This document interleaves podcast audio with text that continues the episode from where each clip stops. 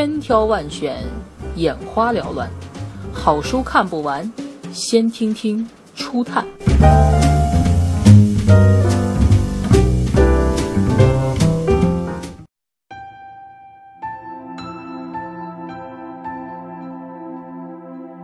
一生的凝视，从学生时代的诗版作品到生命里拍摄的最后一张肖像照，本书回顾了英国摄影大师简·鲍恩一生的创作精华。在为老牌星期日报纸《观察家报》担任摄影师的六十五年里，他直视过萨缪尔·贝克特的敌意，面对过玛格丽特·撒切尔的强硬。捕捉过若有所思的穆罕默德·阿里，他喜欢在自然光下拍摄人物放松的姿态，用黑白灰表达人物的精髓。他还拍摄时常被忽视的人或事：邮局罢工、渔民的抗议、国王路上的朋克族、女性援助庇护所的儿童等等。本书由他的好友卢克多德编辑。简·鲍恩谈到自己时，带着一贯的自我贬低，自称卖照为生之人。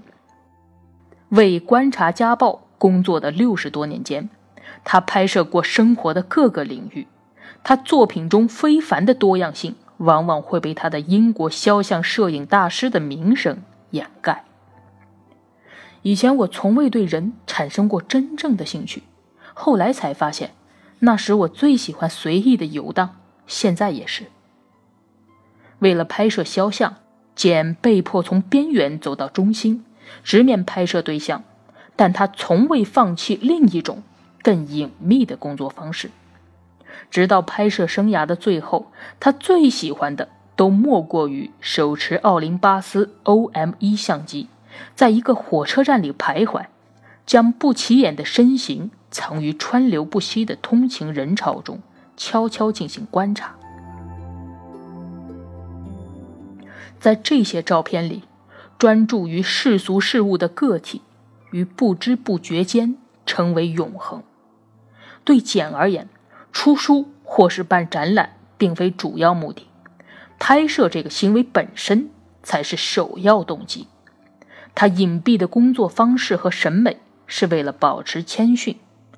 他的口头禅是：“摄影师既不该被看见，也不该被听见。”这些拍摄马戏团演员、收割者、吉普赛人、短途旅客和观光者的照片，体现了深刻的人性，却不流于感伤，因而其中没有拍摄往昔岁月的作品通常带有的怀旧之感。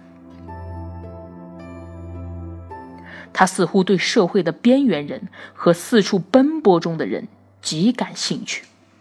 那些拍摄专注于日常活动中的人们的作品，充满了尊重与温暖。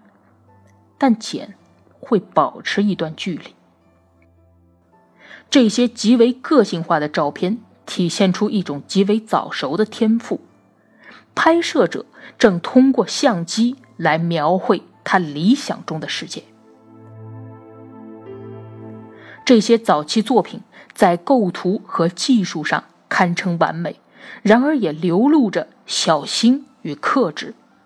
他反复从背面或侧面拍摄人物，仿佛很害怕直面对方的亲密感。只有儿童会正对他的镜头。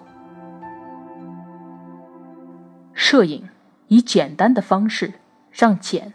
安然退返到这个曾经将他残忍放逐的世界，在相机的保护下，他学会了重新信任世界。他格外谦虚，这让他能够理解和抗拒摄影固有的掠夺天性。大多数人拍照片，而我发现照片。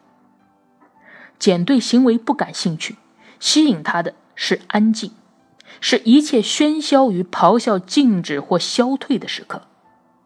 如果能用一条线将他的全部作品串联起来的话，这条线便是静默。他是拍摄静默的摄影大师。